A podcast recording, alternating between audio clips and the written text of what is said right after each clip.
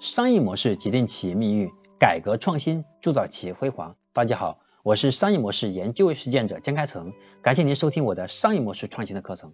那今天呢，我要和大家分享的是我的商业模式创新课程的第三百二十七讲：不要为面子做无意义的事情，不要为了锻炼自己去刻意做一些明显无意义的事。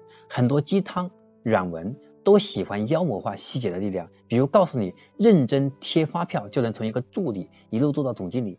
这就是扯，你去发票提出花来，也最多是一个态度仔细的小助理。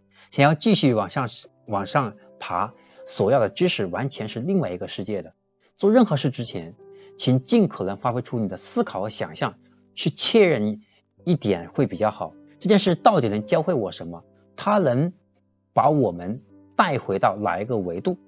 它能不能实现我的目标？能不能帮我达到我想成为的那个程度？对吧？比如说我们去谈客户，我们也很明确为什么要见这客户。这个客户谈的时候呢，我的侧重点是什么？等等，我们不要为了面子。比如说我见一个朋友，我明明口袋只有一百块钱，我要花两万块钱请他吃个饭，这就是非常没有意义的。表面上这个面子，自己会觉得很有面子，但在另外一方心里面，其实觉得没有什么意义。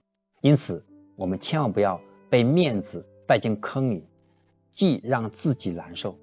也让对方觉得我们可能傻，这种事情少干。我是商业模式研究与实践者江开成，感谢您收听我的商业模式创新的课程。所以在这里我反复强调，商业模式它不仅是一种商业模式，它是一种思维方式，能够让我们更多从更多的维度、更高的维度、更深的维度、更广阔的维度去思考同一个问题。像面子的问题也是一样，用商业的逻辑一分析，我们就很明白面子。它到底值几个钱？我应该怎么面对了？我是商业模式研究与实践者江开成，感谢您的收听，希望您能够把我们的课程分享给更多的朋友，让他们与你一起共同成长。那么今天的课程到这里就结束了。那么下一课我将和大家分享的是第三百二十八讲，如何在一个新领域快速成长。我们下一讲再见。